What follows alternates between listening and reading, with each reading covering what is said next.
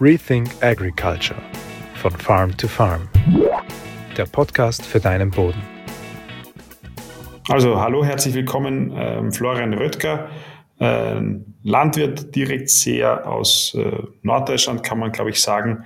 Freue mich, dass du dir jetzt Zeit nimmst. Ich habe äh, den Florian noch nicht persönlich kennengelernt, sondern kenne eigentlich nur von Twitter, weil er auf Twitter aktiv ist und auf Twitter ähm, von seiner Landschaft und seinen Erfahrungen mit der Direktsaat oder Conservation Agriculture berichtet. Und da war ganz viel Interessantes dabei und deswegen habe ich ihn einfach kurz angefragt, ob er mit mir so einen Podcast aufnehmen will. Also herzlich willkommen, Florian. Danke, dass du dir die Zeit nimmst und ähm, du start mal einfach darauf los, wie euer Betrieb aktuell aussieht und ähm, was ihr so macht.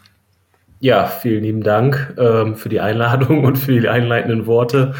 Ähm, genau, ja, also Norddeutschland, also willkommen, nördliches Nordrhein-Westfalen ist das, also wir sind noch Westfalen, ähm, betrieblich aufgestellt. Wir waren mal ein Veredelungsbetrieb mit 300 Sauen, in der Spitze 450 Sauen, jetzt so noch ein Ackerbaubetrieb äh, im Nebenerwerb. Ähm, ich bewirtschafte hier den elterlichen Betrieb mit rund 70 Hektar Ackerbau. Ähm, wie gesagt, das Ganze als Nebenerwerb mittlerweile. Und ähm, wir haben ja sehr sandige Böden bis anmoorige Böden, ähm, sehr heterogen, also sehr stark wechselnd auch in der Fläche. Ähm, ja, mit so einer Flächenstruktur, Durchschnittsflächengröße bei uns von knapp dreieinhalb Hektar. Genau. Ähm, Niederschlagsmenge sind wir irgendwo bei in normalen Jahren bei 650. Wir haben letztes Jahr 450 im ganzen Jahr gehabt. Also das ist dann auf unseren Sandkisten auch schon grenzwertig. Ähm, ja, Bodenpunkte von 16 bis 28, also sehr niedrig. Ähm, Genau, sehr breite Fruchtfolge aktuell. Ähm, wir bauen Gerste, Tritikale, Roggen, ähm, verschiedene Leguminosen. Aktuell haben wir Erbsen und Lupinen, Mais, ähm, Buchweizen als Zweitfrucht habe ich im Anbau. Ähm, ja, und ansonsten Direktsaat und ja, sehr intensiven und sehr ja, vielfältigen Zwischenfruchtanbau eigentlich. Ähm, also ich mische die Zwischenfrüchte alle selber mit den Einzelkomponenten, die ich so habe und ähm, kaufe mir die Einzelkomponenten und mische das entsprechend so, wie ich die Anteile ähm, für dieses Jahr immer meine ausrichten zu müssen. Und seit wann machst du, machst du ähm, oder macht, seit, macht den Betrieb äh, vollkommen No-Till? Äh, wie lange ist das schon die Strategie? Ähm, ja, also wir sind 100% No-Till tatsächlich seit letztem Jahr.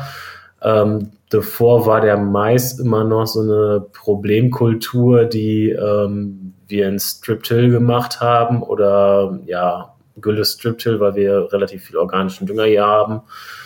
Ähm, das Ganze angefangen hat bei mir 2015. Ähm, da bin ich eigentlich aus Zeitgründen dazu gekommen, möglichst wenig zu machen ähm, hat sich darin erledigt, dass ich eigentlich gedroschen habe, eine Zwischenfrucht gesät habe, dann mit der Scheibenecke da durchgefahren bin und dann da reingedrillt habe. Also wirklich ähm, sehr einfach. Mein Vater ist 2015, äh, 2014, Ende 2014 erkrankt, äh, ist dann komplett aus dem Betrieb ausgeschieden und ich stand mit dem ganzen Krams alleine. Ähm, somit war es für mich ja eine Zeitmanagementfrage. Ähm, Direktsaat habe ich dann immer mal mit unserer vorhandenen Technik, das ist so eine Amazone-Anbaudrille gewesen, probiert. Ähm, das ging auf unseren leichten Böden, ging das tatsächlich ganz passabel, ähm, war jetzt nicht so der, der Oberburner, aber es, es ging. Und ähm, das Ganze hat darin geendet, dass ich 2019 eine Vorführmaschine von John Deere gekriegt habe, die 750A ähm, eine super, wunderschöne Maschine, nur ein bisschen ab dem oberen, ab dem Rahmen Oberteil ein bisschen schlecht konstruiert. Ähm, da durfte ich dann meine ersten Versuche in Direktsaat Planting Green machen. Also wirklich äh, habe ich das volle Programm ausgenutzt. Das waren super Bestände, da waren super Kulturen etabliert worden. Und ähm, dann habe ich mich 2019 auf der Agritechnica nach entsprechender Technik umgeschaut.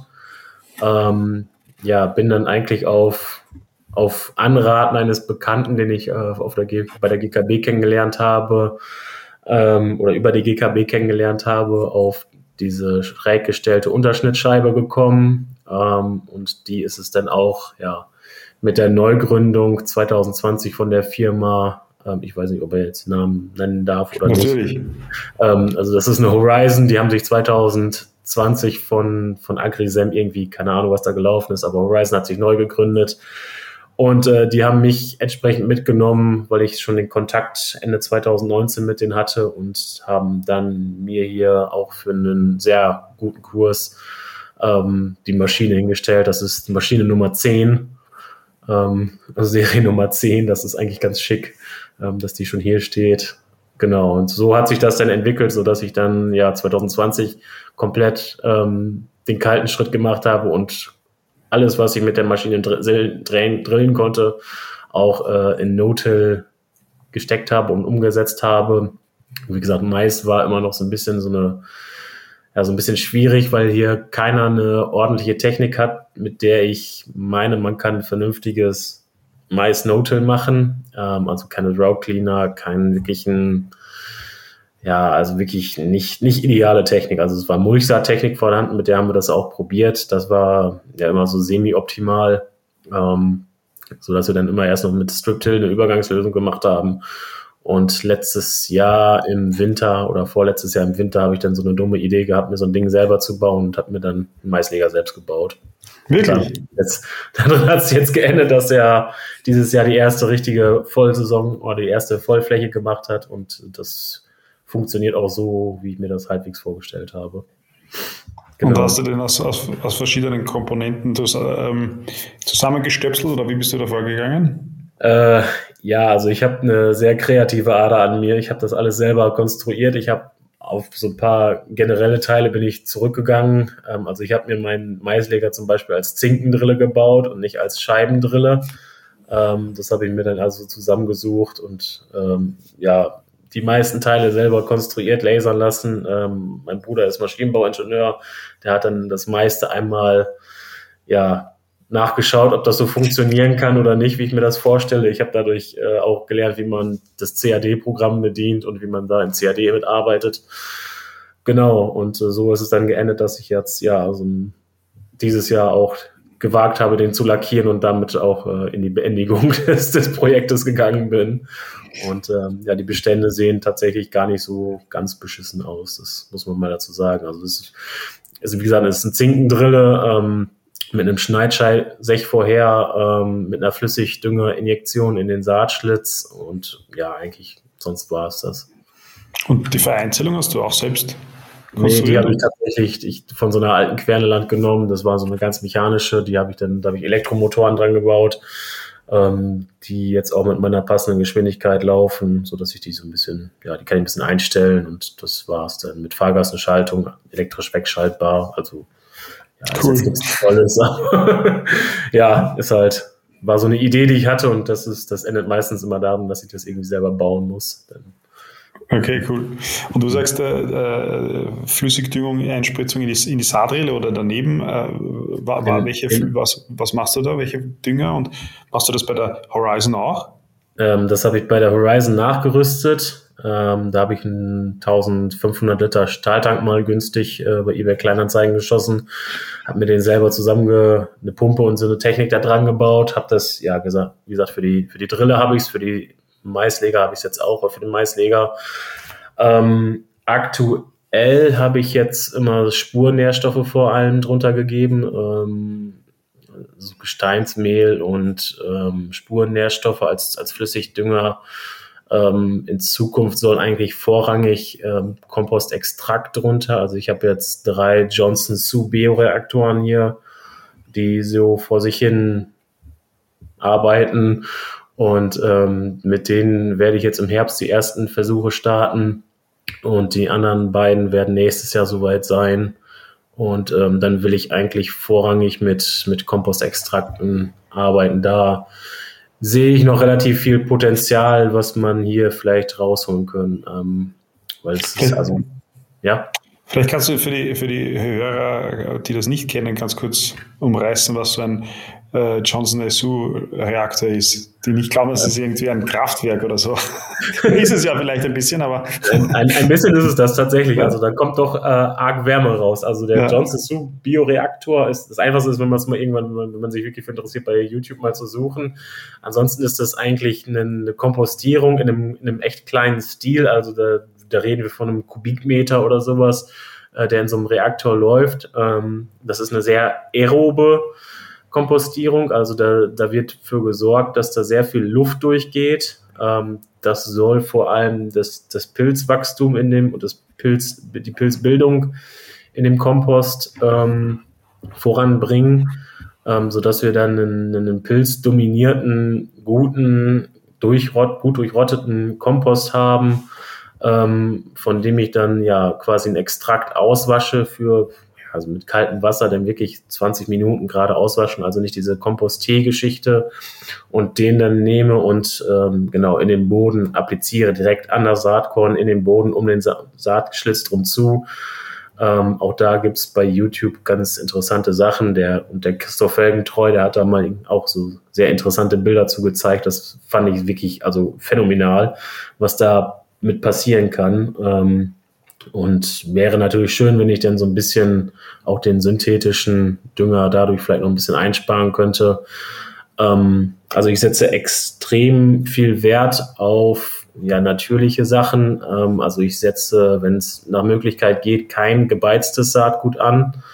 Ähm, weil ja, dann versuche ich irgendwie, versuchen irgendwie das, das Bodenleben, den, den Pilz Mykorrhiza am Leben zu halten und letzten Endes hauen wir da irgendwie so ein komisches rotes Zeug ans Saatgut und der ist ja auch Fungizid und ja, der macht dann irgendwo wieder was kaputt, was mir eigentlich nicht so gefällt. Und ähm, ja, die, die Idee ist halt, versuchen mit dem tierischen Dünger, der anfällt hier auf dem Hof, obwohl ich ja keine Schweine mehr habe, aber die Ställe sind verpachtet.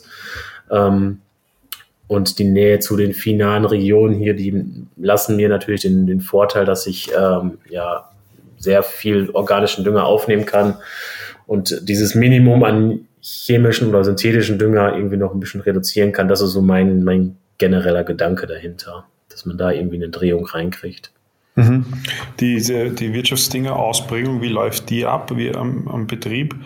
Ähm, wann und, und, und, und also wann in der Vegetation und äh, gibt es da dann irgendwelche Probleme mit, mit ähm, ja, mit, mit den Überfahrten, mit Verdichtungen oder, oder wie, wie hast du das ähm, im Griff? Ähm, wir haben ein eigenes Fass, das ist, ja, wie gesagt, für so einen kleinen Betrieb, wir haben ein kleines Fass mit einem Schleppschlauchverteiler. Ähm, ich fahre im Frühjahr alles in die Bestände. Ähm, also Getreide kriegt es nur in die Bestände. Ähm, zu Mais fahre ich tatsächlich in die Zwischenfrüchte, meistens zwei kleinere Gaben, irgendwie so um die ja, 15 bis 20 Kubikmeter von unserer Gülle. Das sind dann irgendwo ja, 60 N oder sowas auf zwei Gaben aufgeteilt. Ähm, in den Raps auch im Frühjahr, weil wir hier sehr viele rote Gebiete haben. Also wir dürfen eigentlich gar nichts mehr machen, wenn es äh, geerntet ist. Und ähm, ansonsten Kalkung in die, in die stehende Zwischenfrucht, ähm, also wirklich alles in, in vegetative Bestände, in grüne Bestände, damit es auch direkt verbaut wird und ähm, ja, damit es dann entsprechend auch ähm, ja nicht zu Auswaschung oder Ausfällung kommt. Ähm, hier auf unseren leichten Sandböden ist es ja mehr so, ja. Also alles, was man hier drauf gibt, ist eigentlich, als wenn man es in den Sieb kippt. Das geht halt so sofort durch und es bleibt nur relativ wenig über. Und das muss man halt irgendwie sehr schnell lebend verbauen und irgendwie durch, durch Organik, durch Pflanzen ähm, gesichert haben, damit es nicht im Grundwasser landet, so wie man es eigentlich auch nach guter fachlicher Praxis machen sollte. Mhm. Wenn wir schon über Düngung sprechen, ähm, also so ähm, an sich hast du mir im Vorgespräch erzählt, dass du das nach, nach Kinsey machst oder vielleicht kannst du da ein bisschen darauf eingehen, was du genau. bisher gemacht hast. Ähm, ja, also wir machen alles nach Kinsey. Da bin ich 2019 mit angefangen. Da habe ich, ähm, ja, kurz vorweg, da habe ich den, den Bodenkurs bei Dr. Dreimann gemacht. Ähm, kann ich jedem nur empfehlen. Ähm, da bin ich tatsächlich auch das erste Mal an die, die Kinsey- und Kation-Austausch-Kapazitätsgeschichte gekommen. Ähm, habe dann auch ähm, ja, mir einen Turnus überlegt, alle drei Jahre diese Bodenproben zu ziehen. Ähm, mittlerweile gehen die zu, zu Uli Zink. Ähm, und mit dem mache ich meine, ja, der, gibt halt diese Düngeempfehlung raus. Ähm, bei uns vorrangig, dadurch, dass wir natürlich eine viel starke Region sind, sehr hohe Phosphorlasten auf den, auf den Flächen. Ähm, entsprechend, ja, Schwefel, Bohr sind bei uns so die, die großen Bausteine. Ähm, Calcium-Magnesium-Verhältnisse passen in den meisten Fällen. Ähm, da sind wir immer irgendwie beim, ja, relativ, relativ gut. Also Magnesium ein bisschen zu niedrig noch, da sind wir noch am Aufdüngen. Ähm, ich mache das auch alles peu à peu, ähm, nicht auch, also nicht mit der, mit der Brechstange drauf los, sondern wirklich über die, die kontinuierlich über die Zeit. Ähm, Bohr ist schon relativ gut ausgeglichen, Schwefel ist relativ gut ausgeglichen. Ähm, wie gesagt, Magnesium bin ich noch bei und ansonsten sind es tatsächlich nur noch geringfügig die Spuren der Stoffe. Ähm, Kobalt, Selen ist noch so ein bisschen eine Baustelle. Ähm, Genau, und wie gesagt, das machen wir seit 2019 alle drei Jahre, ähm, sodass ich dann auch eine, ja, eigentlich dieses Jahr habe ich es nicht geschafft, eine Bodenprobe zu ziehen, aber dieses Jahr wäre theoretisch einmal alle Flächen dran gewesen und ich hätte die ersten Erfolge vielleicht sehen können, aber das habe ich zeitlich nicht geschafft, ähm, dieses Jahr noch eine Probe zu ziehen. Ich mache das im Winter, ähm, vielleicht im nächsten Jahr oder jetzt diesen Winter. Mhm. Und ähm, wenn du, wenn du die, die, die äh, Entwicklung der Flächen und, und der Erträge und Qualitäten äh, in den letzten Jahren beobachtest, äh, siehst du da irgendwelche Veränderungen? Jetzt, seit, seit sagen wir 2014, 15 bis 2023 ist ja schon eine ganz schöne Zeit, wo du einiges getan hast. Was, was, was siehst du da, was beobachtest du da? Ähm, also was ich beobachte, sind tatsächlich leichte Humussteigerungen. Ähm, jetzt noch nicht wirklich signifikant und ob es ja linear oder irgendwie in irgendeiner in, im System fortschrittlich geht. Aber es sind Steigerungen da. Ähm, Ertragsstabilität, ja, ist da. Ähm, ich habe aber auch Lehrgeld bezahlen müssen, gerade in der Umstellung. Da ja, hat mir dann doch öfters mal so eine N-Blockade ein bisschen Ertrag genommen. Also da hätte man auch ruhig ein bisschen mehr Stickstoff zu Anfang in der Umstellung geben dürfen.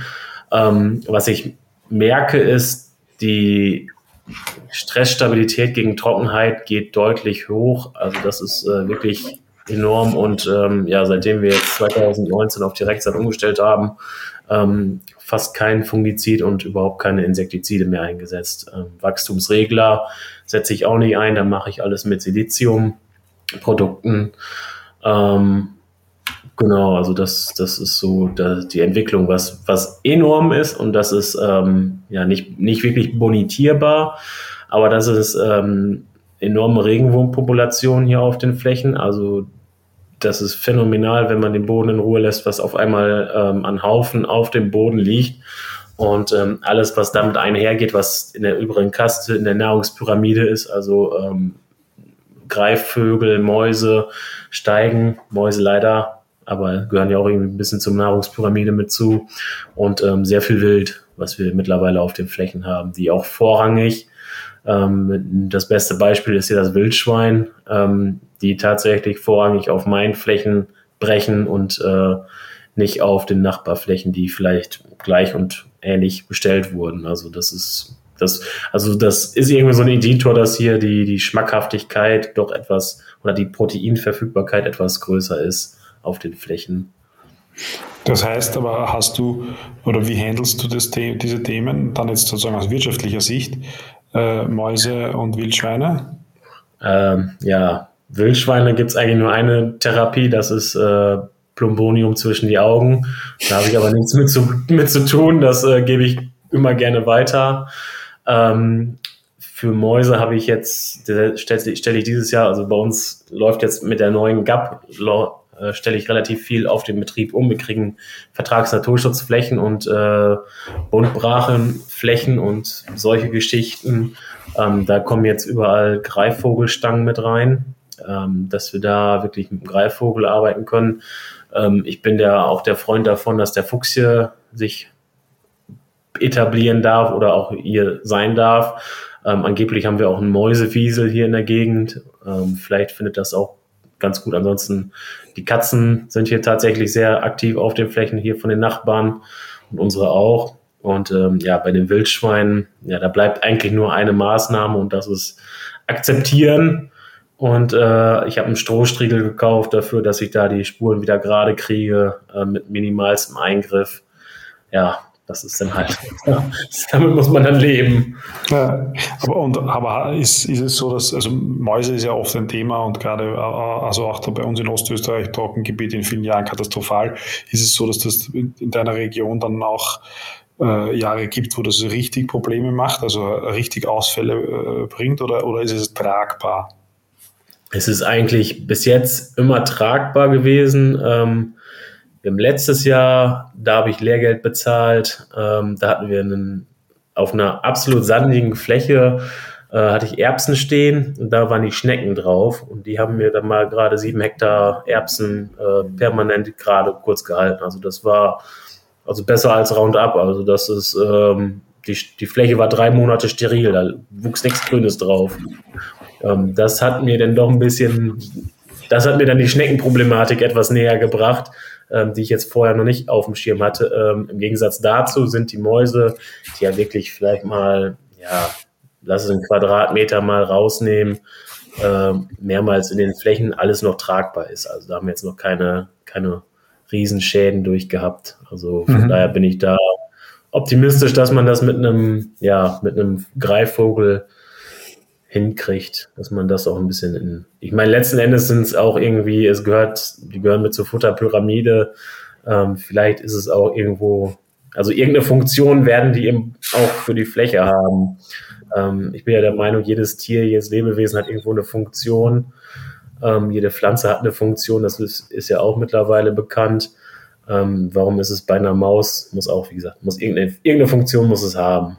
Und, ja. Äh, ja, von daher denke ich mir, das ist ja.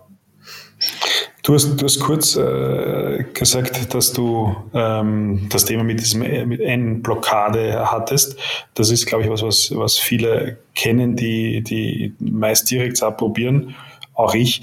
Ähm, vielleicht kannst du da kurz erzählen, was das ist, für die, die es nicht kennen und, und, und, und was dagegen oder was du dagegen getan hast oder ob du noch was dagegen tun musst oder ob das System jetzt schon anders läuft. Ähm, es läuft noch nicht anders, das ist das Riesenproblem. Ähm, also tatsächlich, die einzige Technik, die gehen würde, wäre ein Kultan. Ähm, das kriege ich aber, also mit so geringen N-Mengen, die ich noch nachgeben müsste, ist Kultan hier eigentlich nicht tragbar. Ähm, wir sind, sprechen über 30 bis 50 Kilo, die nochmal nachgelegt werden müssen. Ähm, rein, rein synthetisch, das ist mit einem Kultan, also Max, das gibt dir nur einen Dienstleister, das ist extrem schwierig, das irgendwie durchzukriegen. Ähm, zum Thema N-Blockade, ja, wie gesagt, also das ist, für die, die es nicht wissen, ähm, wenn man relativ hohe Organik im Boden hat, also nicht verarbeitete Organik, sprich Stroh, Pflanzenreste, ähm, gerade bei der Direktsaat, die dann auch oben drauf liegen, ähm, dann blockieren mir ja diese, diese Kohlenstoffe, ähm, den Umbau zu Humus, so grob. Und ähm, damit sich der, der Humus bilden kann, muss ich halt Stickstoff zufügen, damit das CN-Verhältnis bei den ganzen Kulturen passt oder bei dem, bei dem Verhältnis passt, damit sich da vernünftiger Humus ausbilden kann. Und ähm, also ich regel es tatsächlich damit, dass ich eigentlich ja mittlerweile 20, 30 Kilo einfach mehr ähm, gebe. Ähm, ich will es nochmal versuchen, das darf jetzt aber eigentlich keiner hören, ähm, dass ich es nochmal in den Saatschlitz so eine kleine Minimenge mit reingebe, ähm, flüssig Harnstoff aufgelöst. Ähm, das funktioniert relativ gut. Was ich noch mache, was ich jetzt dieses Jahr das erste Mal gemacht habe, das ist dieses ähm, Enfolia-Spritzen, also diesen nach, nach Joel Williams ähm, Harnstoff auflösen, zusammen mit Melasse, mit ähm, ja, verschiedenen Spurnährstoffen und das dann an einem bedeckten Tag ähm, auf die Blatt, auf, aufs Blatt zu spritzen. Ähm, das hat meiner Meinung nach sehr viel gebracht. In welchem ähm, Stadium? Ähm, wann habe ich die gefahren? Äh, Im Schossen und ähm, in der Bestockung einmal. Also ich werde es nächstes Jahr definitiv noch also dreimal machen und auch die, die Harnstoffmenge, die ich eingesetzt habe.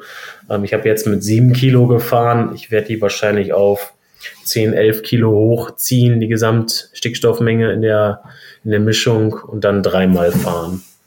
Ähm, wie genau, weiß ich noch nicht. Ähm, das wird sich auch ein bisschen je nach der Befahrbarkeit geben ähm, und wie ich ja entsprechend mit den organischen Düngern dann aufgestellt bin. Und in welchen Kulturen hast du das, hast du das dieses Jahr gemacht? Ähm, eigentlich überall. Also in, in, im Getreide, im Raps habe ich es zweimal gefahren, im Getreide zweimal ähm, und im Mais einmal. Und immer mit Melasse?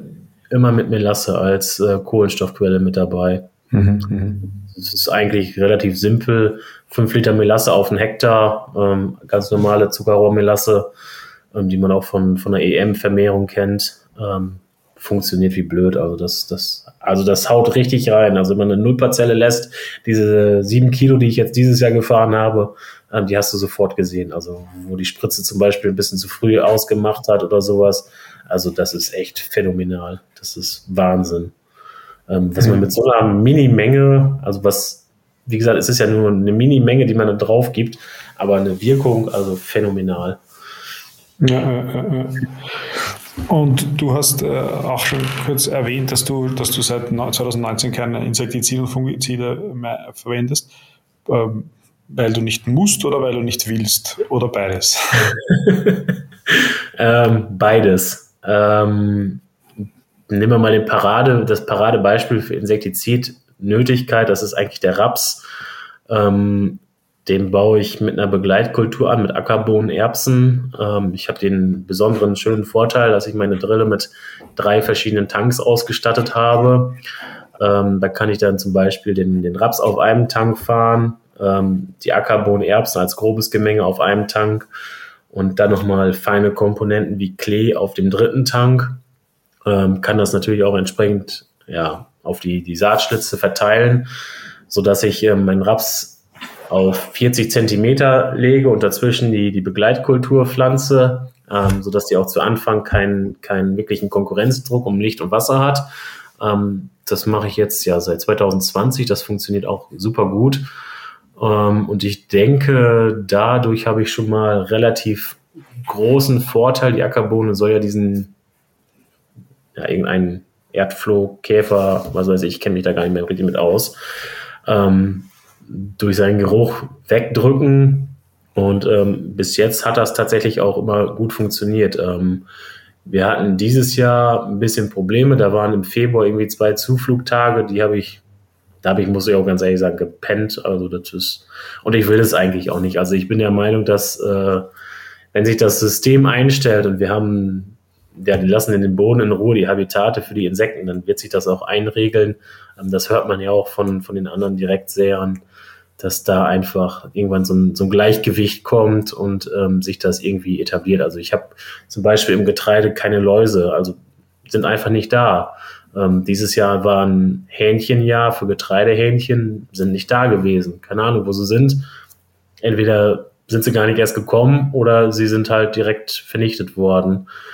Ähm, auch bei den, bei den Bohnen zum Beispiel sind Blattrandkäfer oder solche Geschichten auch alles nicht da. Also, und dann mhm. sehe ich auch nicht den Bedarf, da irgendwie prophylaktisch durchzufahren und äh, die Nützlinge wieder wegzumachen. Also da bin ich dann tatsächlich so ein bisschen ökologisch geprägt und meine, dass das muss nicht zwangsläufig sein. Und ähm, bei den Fungiziden ist es das Gleiche. Also wenn ich keine Krankheiten da habe, ich habe es jetzt die letzten Jahre musste ich es auch nicht. Also es waren die Bestände sind top gesund. Es liegt vielleicht auch daran, dass ich eine relativ, also ich habe 20 Zentimeter Reihenabstand auf der Drille. Ähm, da kann natürlich auch die Luft super gut durchgehen. Ähm, das hat vielleicht auch schon so einen, ja, so einen kleinen Vorteil, was ähm, ja, Fungizide angeht. Ansonsten bin ich eigentlich der Meinung, dass äh, die, die ausgeglichene Düngung, wenn man sie so macht, dass das irgendwie auch passt. Und wie gesagt, die Flächen sind schon ziemlich, also zu, ich würde sagen, zu 95, 90 bis 95 Prozent ausgeglichen nach Kinsee. Und ähm, das hilft schon weiter, denke ich auch. Mhm. Das heißt, du brauchst chemisch-synthetisch, das ist nicht mehr das Werkzeug der Herbizide äh, und, und da ähm, Glyphosat auch. Du hast aber auch schon Versuche gemacht ohne Glyphosat, habe ich gesehen. Ähm, genau. Was ist da dein, der Stand? also Glyphosat ist eines meiner Lieblingsthemen. Ähm, da gibt es nämlich auch gar keine Antwort drauf. Ähm, in einem guten Jahr, wo wirklich eine Zwischenfrucht hier super gelingen kann, ähm, funktioniert das auch ohne Glyphosat. Also ich habe bestes Paradebeispiel war so ein, so ein Ramtelkraut mit, ähm, mit Buchweizen, der war 2,50 Meter hoch. Also das war so richtig derbes Zeug nach Bohnen. Ähm, da war natürlich auch Stickstoff im Boden, das hat sich super entwickelt. Da konntest du ohne Probleme reindrillen. Ähm, das funktioniert, aber das, das Problem ist also Glyphosat, wenn es weg ist, wird es extrem schwierig, ähm, denn das schränkt auch die Diversität doch ziemlich ein. Ähm, auch für unseren Betrieb, was dann kommen wird, weil dann wird die Fruchtfolge deutlich anders gestaltet, dass ich mit einem selektiven Herbizid arbeiten kann. Ähm, ja, ansonsten, was habe ich probiert alles auch? Ich habe hab mir quasi eine Messerwalze umgebaut zu einem Crimper. Ähm, ich habe die, die, diese Hardox-Messer einfach umgedreht, dass die stumpfe Seite nach außen kommt. Ähm, habe sehr gute Erfahrung beim Mais damit gehabt. Ähm, als Zwischenfrucht eine Rübse mit Wintererbse und Winterwicke. Ähm, die Wicke hat mir dann zwar den großen Stinkefinger gezeigt und gesagt, ich mache hier weiter, wo jetzt Platz ist, aber die Rübse, die war, die Rübse und die Erbse waren super wegzuquetschen. Ähm, da ging es zum Beispiel auch Herbizid, äh, glyphosatfrei. Ähm, genau, Getreide, wenn die Zwischenfrucht gut ist, geht auch eigentlich ohne Glyphosat. Ähm, es ist halt immer dieses Problem, was ist, wenn es nichts wird? Das kann halt doch öfters passieren. Was ist, wenn ich Fremdbewuchs drin habe, wenn ich zum Beispiel ja irgendwo doch noch was wegreinigen muss? Und das große mhm. Problem, was ich sehe, ist, wenn wir die, wie wird es mit den Leguminosen? Also wir sind herbizidtechnisch bei den Leguminosen zum Beispiel sowas von schlecht aufgestellt. Ähm, wenn wir dann nicht mal mehr den, den Cleanup vorher machen, dann ist also hier, dann ist die, ist die Leguminose bei uns auf dem Betrieb raus. Ja. Weil dann kann ich sie nicht mehr anbauen, weil Flügen will ich nicht, Striegeln will ich nicht und funktioniert sowieso nicht. Und ja, was will man dann machen? Ähm, ich probiere jetzt gerade eine, eine Variante, die mir so ein bisschen im Kopf ist, die ich mir in Frankreich abgeguckt habe, ist ähm, ein Hafergemisch vor den Leguminosen anzubauen. Ähm, so ein Schwarzhafer mit einem, mit einem Sommerhafer zusammen ähm, und einer Facelia dabei. Ähm, die soll theoretisch so groß werden, dass sie eine vernünftige Bodenbedeckung hat und alles, was dann vielleicht wiederkommt, hoffentlich nur Gräser, ähm, die kriegt man ja in den Leguminosen noch wieder raus. Ähm, Facelia nehme ich gerne mit rein, die darf auch gerne reif werden. Das hat mir mal gefühlt einen Bonusertrag gehabt. Da hatte ich, das ist mir mal per Zufall passiert. Da ist die Facelia in den Bohnen wieder mitgekommen. Das war ein total tolles Blütenmeer. Also da waren auch äh, Insekten, Honigbienen, Hummeln. Das war phänomenal und das war ein super Ertrag bei den Bohnen ähm, mit knapp fünfeinhalb Tonnen. Ackerbohnen, oder? Ackerbohne, Sommerackerbohne. Und ähm, das war für mich so ein Anreiz, dass ich gedacht habe, gut, Facelia, die kannst du eigentlich mit in die Zwischenfrucht nehmen. Wenn sie aussamt, ist auch nicht so schlimm, weil ist ja auch ein Insektenmagnet, ne? Und Bestäubungsmagnet, also das ist gut. Und da sind so Sachen, jetzt dieses nächstes Jahr werde ich versuchen, ähm, das erste Mal Soja anzubauen und dann auch gleich äh, in einen grünen Roggenbestand zu säen. Mal gucken, das, was wird oder nichts wird. Und ähm, ja, ich taste mich an. Also das ist so ein bisschen, ja, das ist immer schwierig. Was war bisher jetzt bei, also sagen wir beim Mais, wenn da jetzt, was ich was bei der Wicke stehen bleibt, dann lässt sich das ja gut rausnehmen im Normalfall. Genau. Ja, und bei den Leguminosen ist es problematischer. Und was war da bis, was hast du bis jetzt äh, für äh, Strategie da gehabt? Also hast du schon mit Grünstrau oder Grünrocken gearbeitet oder, oder, oder versucht, mhm. eine, eine Mulchmatte zu bekommen, dann Glyphosat? Steht hier so ein kleiner Versuch, wo ich so ein, so so ein 4 Meter Streifen einfach mal durchgewalzt habe vor meinem Standardroggen in der, in der Blüte. Ähm, da steht auch ein bisschen Mais zwischen, aber der steht nicht gut dazwischen. Also das ist auch wieder das, das Riesenproblem. Ähm, Gerade hier bei uns, also der, der Grünroggen war in der Blüte Mitte, Mitte, Ende Mai. Ähm, ah, das ist für ein Mais ist das definitiv zu spät. Das, das funktioniert hier nicht. Deswegen bin ich tatsächlich bei der Rübse.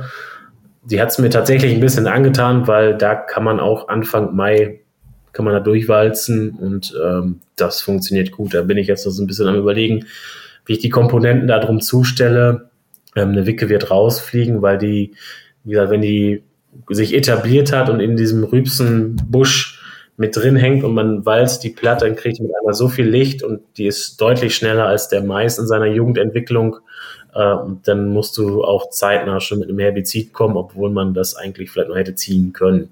Mhm. Ähm, nur der Wicke wegen. Ja, deswegen da bin ich so ein bisschen ja, noch am, am überlegen. So eine Winterackerbohne fände ich da total toll drin. Ähm, das würde wahrscheinlich bombastisch funktionieren. Ähm, und bei den anderen Komponenten, ja, mal schauen. Ähm, und bei den Leguminosen, ja, keine Ahnung. Also Mais, Mais liegt mir jetzt da, da werde ich jetzt nächstes Jahr einiges an Versuchen fahren, auch mit, mit Kompostextrakt. Ähm, mit Biostriptil werde ich versuchen. Also ich habe meinen Maisleger so gebaut, dass ich da auch einen, einfach einen, so einen Dosierer draufsetzen kann und dann quasi da durchfahren kann und die Biostrips mit anlegen kann. Das hast du äh, aber schon mal probiert, habe ich gesehen. Habe ich auch schon mal probiert, aber die sind äh, ja vertrocknet. Mhm. Also die sind tatsächlich, das habe ich letztes Jahr probiert, da wo der Mais jetzt steht, ähm, die sind einfach vertrocknet. Also da kam kein Regen mehr. Ich habe die direkt nach dem Regen gelegt, da hatten wir irgendwie sechs Millimeter oder was wir da hatten und dann sind die aufgelaufen und dann kam kein Regen mehr. Dann sind die einfach vertrocknet. Also da ist nichts von gekommen. Selbst, selbst der Buchweizen ist in dem, in dem Strip vertrocknet. Okay. Unglaublich. Also letztes Jahr war tatsächlich. Und dann haben wir dann, habe ich dann Grünroggen reingestriegelt und der hat sich dann tatsächlich auch im Herbst noch etablieren können. Das war ein bisschen schade eigentlich. Viel Mühe und wenig Ertrag. Also das war, weil, weil ihr diese äh, Sommertrockenheit hattet letztes Jahr. Genau, ja, sehr extrem sogar. Ähm, das war natürlich ja, das war auf dem schlechtesten Standort 16 Bodenpunkte, also wirklich schierer Sand mit ein bisschen Farbe da drin für Humus. Und ähm, ja, wie gesagt, also ich habe, da war es schon sehr trocken, dann hatten wir 6 Millimeter, dann habe ich, oder ja, keine Ahnung, schlag mir nicht tot, wie viel Millimeter, aber wenig Regen. Dann habe ich es an dem gleichen Tag gestrippt, habe dann äh, schräg darüber mit der Drille den, den Rest gesät, also dass ich die, die Strips hatte und dann schräg dazu die, die restliche Zwischenfrucht gedrillt. Ähm, ja, das, dann, dann kam kein Regen und dann kam vereinzelt so eine Rübse kam dann mal raus, aber das, so ein Senf, so eine Rübse, aber das war auch, das war aber, von, aber auch von der, von, von, von der gedrillten Seemaschine, äh, gedrillten genau. Zwischenfrucht, also gar nichts und hast du in diesem Jahr irgendwie Vorteile beim Mais, bei deinem eigenen Mais gesehen gegenüber konventionell bestellten Mais? Der sieht, Oder so? der sieht deutlich schlechter aus.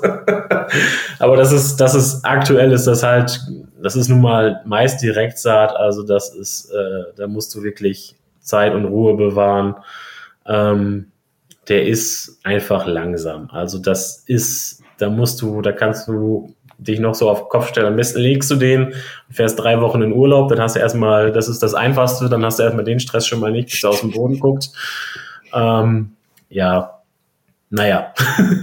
also wir haben jetzt relativ viel Regen, also der Mais sieht hier überall gut aus.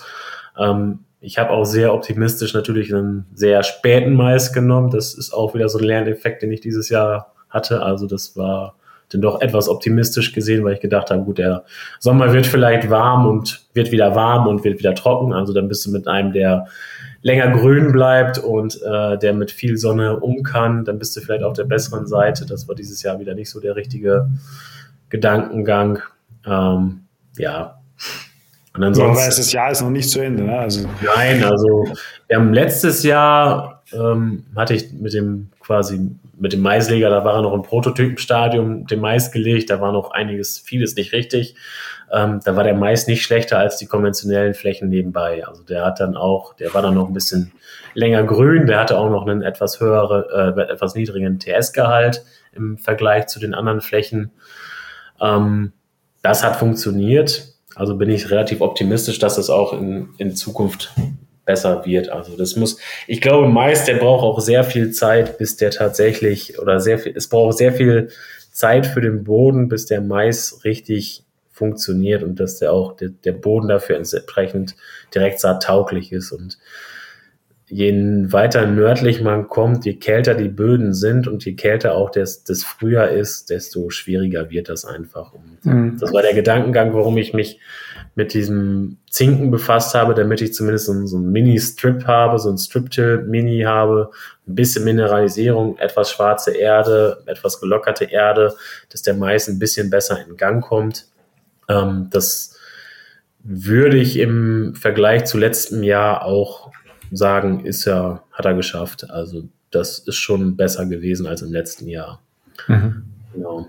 Und ansonsten, ja, düngungstechnisch versuche ich mich da jetzt noch so ein bisschen. Ähm, ich habe letztes Jahr, ich weiß gar nicht, ob ich das bei Twitter auch drin hatte, aber da habe ich zum Beispiel von unserem Güllefass die Schleppschläuche zusammengezogen auf ähm, 75 Zentimeter dass ich wirklich alle 75 Zentimeter nur einen Gülle-Strip da reingelegt habe, oberflächlich. Der Roggen durfte da durchwachsen, konnte man super sehen. Und dann da später mit, mit GPS dann den Mais draufgelegt. Das war vielleicht auch schon mal ganz, gar nicht so ganz schlecht. Ähm, das werde ich dieses Jahr oder jetzt nächstes Jahr wieder versuchen. Biostrips werde ich nochmal anlegen. Und ähm, das Ganze dann auch in Wiederholung mit Kompostextrakt und ohne Kompostextrakt. Und Unterfuß Stickstoffdüngung ist kein Thema. Ja. Ich traue, ja, doch, das, das dürfte gehen. Ähm, ich werde es wahrscheinlich nächstes Jahr auch einmal testen. Also ich habe immer ein bisschen Angst davor, ob ich mir da nicht die Wurzel und den, den, den Keimling irgendwie ein bisschen. Also du kannst es nur in die Saatrille reinlegen, du hast keine. Ja, genau. Okay. Also ich kann, ich kann nur in die Saatrille ans Korn direkt was dran geben. Mhm. Also die andere mhm. Technik habe ich nicht. Und ähm, ja, dann bin ich bei, bei Stickstoff immer so ein bisschen hin und her gerissen, ob mhm. das jetzt gut ist oder ob das zum, zum, zu viel ist. Also ich will mich da mal so ein bisschen versuchen, vielleicht auch einen kleinen Steigerungsversuch reinlegen. Ähm, ja, aber das ist, ja, ich arbeite noch und sammle Erfahrung. das hört wahrscheinlich nicht auf. Ähm, nee. Das ist aber auch gut so. Ähm, dann, dann hast du das auch schon beim Raps gesagt, dass du die Begleitsaaten da machst, und, äh, aber du hast auch äh, mit Untersaaten schon experimentiert und wie, machst du das noch? Ähm, Im Getreide und im Mais würde ich es nicht mehr machen. Ähm, das funktioniert nicht gut bei unserer Trockenheit. Ähm, beim Raps würde ich es wieder machen, beziehungsweise mache ich es bis zu einem gewissen Grad auch. Ich nehme immer einen Weißklee mit in den Raps äh, bei der Rapsaussaat. Der übersteht das eigentlich auch immer. Und ähm, der etabliert sich dann nach dem, nach dem Drusch relativ gut. Ähm, das funktioniert wirklich gut. Bei den Leguminosen hm, würde ich es auch nicht machen. Würde, mich, würde mich zwar noch reizen, aber würde ich es auch nicht machen. Ähm, was ich mache, ist ähm, eine Begleit- bzw. eine Untersaat bei den, beim Buchweizen. Jetzt nach der Gerste ähm, packe ich eine Untersaat mit dazu, damit ich dann, na, wenn wir Mitte, Ende Oktober dreschen, ähm, ich zumindest was habe, was dann über den Winter sich so ein bisschen entwickeln kann und ähm, den Boden auch schützt entsprechend. Mhm, mhm. Was sind die größten Herausforderungen bei den Leguminosen? also du machst Lupine und Ackerbohne und nächstes Jahr vielleicht Sojabohne, aber die, die Ackerbohne und Lupine ja schon länger. Wie, wie läuft das? Äh, ja, das ist immer so ein bisschen, Lupine ist so ein bisschen wie Glücksspiel, ne? Das ist wie russisches Roulette. Das kann gut gehen, das kann ja aber auch voll in die Hose gehen. Ähm, dieses Jahr zum Beispiel, die habe ich, dieses Jahr habe ich keine Bohnen, sondern Erbsen pardon, ähm, die Erbsen sehen zum Beispiel total bescheiden aus, ähm, während die Lupinen, wo jeder vorgewarnt hat, du bist bekloppt, wenn du Lupinen anbaust, aber die Lupinen sehen bombig aus. Ähm, ich habe keine Ahnung, woran das liegt. Ähm, also Leguminosen, das ist tatsächlich so ein Riesenrätsel. Ähm, da fehlt auch noch sehr viel Forschung und Wissen, glaube ich, zu. Ähm, aber ich finde es halt schön für den Boden. Also die machen gerade Lupin und Ackerbohnen, die machen so eine tolle Wurzel, die, die gehen so toll in die, in die Tiefe. Ähm, das ist einfach, das, sowas gehört eigentlich mit in, in jede Fruchtfolge, meine ich. Ähm, ja, ja. Und, und aber du hast ja recht, wenn, wenn, wenn, man, wenn, man, wenn du sagst, dass es gibt selbst in der Forschung noch relativ wenig dazu, wenn man, wenn man nicht mal genau weiß, was eigentlich Leguminosenmüdigkeit ist. aber der Begriff als, als ja. Fruchtfolgethema äh, da ist. Und Sojabohnen möchtest du jetzt im nächsten Frühjahr probieren? Genau, das äh, hat mich schon immer mal so ein bisschen unter den Fingernägeln gejuckt und ähm, ich habe das passt jetzt gerade vor der Fruchtfolge, das ist ein ein Hektar Schlag, ähm, da werde ich mir einfach mal drin auslassen und einfach mal, ich werde es einfach mal probieren. Wenn es in die Hose geht, gibt's da Förderung für und dann war es das Ganze und wenn ich dann was ernte, ist es auch nicht schlecht, aber das ist mhm. jetzt nicht, also das ist also man muss auch mal ein bisschen experimentieren und schauen, wie es aussieht. Also es gibt hier schon Sojaanbau, aber der ist halt sehr konventionell, da wird geflügt, ähm, dann wird da gesät und dann wird gewalzt. Die haben natürlich, das funktioniert auch gut. Ähm, letztes Jahr musste mein Nachbar aber, ja, der hat irgendwie Mitte Dezember dann erst seine Sojabohnen gedroschen weil es ja vorher auch nicht ging, da war mir dann auch, also wenn dann soweit ist, dann bin ich dann doch vielleicht ein bisschen pingelig und fahre dann mit dem Mulcher durch oder sehe dann so meine nächste Kultur rein. Also das ist ähm, rein, rein für den Erfahrungsgewinn mache ich das. Mhm. Also das ist, also das, eine Ernte wäre schön, aber es ist reiner Erfahrungsgewinn, ob es funktioniert und ob man es machen kann oder nicht, weil es es gibt hier jetzt in unserer Region nicht so viele Leute, die Direktsaat machen und die dann auch viel rumexperimentieren. Ähm, ja, man kann sich das zwar alles einlesen, aber das ist, äh, die Regionen sind einfach so unterschiedlich, die Böden sind unterschiedlich, die Bewirtschaftungsweisen sind unterschiedlich. Ähm, von daher, wenn es irgendwann mal irgendwem hilft und ich sagen, kann sagen, das ist doof und das funktioniert in unserem Breitengrad nicht, ähm, das ist auch eine Erfahrungsgewinn und irgendwer anders spart dann vielleicht mal so eine Idee. Ja. Und ist bei, bei, ist bei den Leguminosen, kann man das sagen, allgemein das größte Problem äh, die Unkrautbekämpfung? Oder, ja. ja. Also in Deutschland gibt es ja gar keine Nachauflaufherbizide, glaube ich, oder? Mm, also für Erbsen gibt es tatsächlich eins ähm, bis EC12 Spektrum Plus oder Spektrum Gold, eins von beiden. Ich glaube, Spektrum, Spektrum Plus, ja. Ja, plus. Das ah. hat dieses Jahr gar nicht gepackt bei mir. Also das war Wirkung, das hätte ich auch einfach im Kanister lassen können. Also das war gar nichts. Ähm, und ansonsten, ja, Vorauflauf, Bodenherbizid brauche ich nicht fahren, weil ich habe ja eine dicke Pflanzendecke drauf. Das funktioniert einfach nicht und das, ich muss es einfach mit Glyphosat wegpusten und dann muss die Pflanzendecke so dicht sein, dass ich, dass die Leguminose durchkommt und alles andere eigentlich, ja, ja später hinterher darf. Mhm. Und äh, das ist bei den Lupinen habe ich das hab ich die größte Angst gehabt, weil die tatsächlich sehr langsam in Gang gekommen sind. Also das ist ja, da muss, das ist, das ist ja noch schlimmer als Mais. Ähm, bis, die Jugendentwicklung, also das geht gar nicht. Ähm, da habe ich sehr Angst und Bange geschwitzt, aber die sehen tatsächlich sehr sauber aus für eine Leguminose. Und äh, bei den Erbsen, wo man eigentlich meint, sie müssten sich so dermaßen verrankt haben, aber da ist, die sehen absolut bescheiden aus. Und Bohnen ist eigentlich, Bohnen ist züchterisch natürlich am weitesten. Ähm, die funktionieren tatsächlich auch mit einmal Glyphosat vorher und äh, reinschlitzen und dann funktioniert das. Also die, sind mhm. sehr, die funktionieren tatsächlich sehr gut. Und da geht auch keine Schnecke dran, da geht gar nichts dran. Also die sind einfach, das ist so ein, so ein geht immer Ding. Mhm, mhm. Und, und äh, wenn wir schon bei Unkraut sind, ähm, äh, Ackerfuchsschwanz ist, ist bei euch ein Thema. Ja, auf den, auf den moorigen, anmoorigen Stellen ist Ackerfuchsschwanz tatsächlich ein Thema. Ähm, da merke ich, dass zum Beispiel durch die Direktsaat auch der Druck deutlich runtergeht. Ähm, der wurde damals mal irgendwie beim Drescher oder eine Presse oder sowas eingeschleppt ähm, auf unsere Flächen und seitdem ich das in Direktsaat mache, auch mit dieser weiteren Fruchtfolge, äh, mit Raps als Fruchtfolgeglied, wo natürlich mit dem Kerbfloh ähm, unglaublich gute Wirkung da ist, ähm, kriegt man den Acker Fuchsschwanz in den Griff. Also ich würde noch nicht sagen, dass ich ihn besiegt habe, aber ich habe ihn im Griff.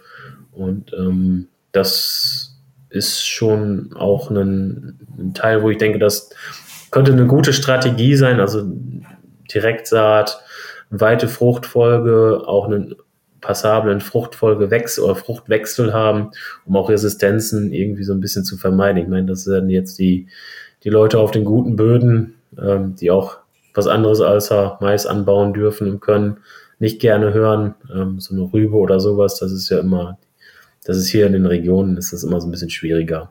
Mhm. Aber es wirkt, also es funktioniert, ähm, den, den Ackerfuchsschwanz oben auf dem Boden zu lassen und äh, das reduziert sich von alleine mit der Zeit. Mhm. mhm. Na wunderbar. Ähm, vielen Dank, Florian, für das, für das Gespräch, das sehr äh, angenehme und interessante und dass du dir die Zeit genommen hast. Und Gerne. Vielleicht, vielleicht, sehen wir uns ja nächstes Jahr bei der Soil Evolution in Österreich. Das ist ja ganz auf jeden, Auf jeden Fall. da wollte ich auf jeden Fall hin. Letzte Alles schon. Passt schon. Super. Also ich bedanke mich und wünsche dir noch alles Gute. Bis bald. Ich wünsche dir auch. Mach's gut. Ciao. Rethink Agriculture von Farm to Farm. Der Podcast für deinen Boden.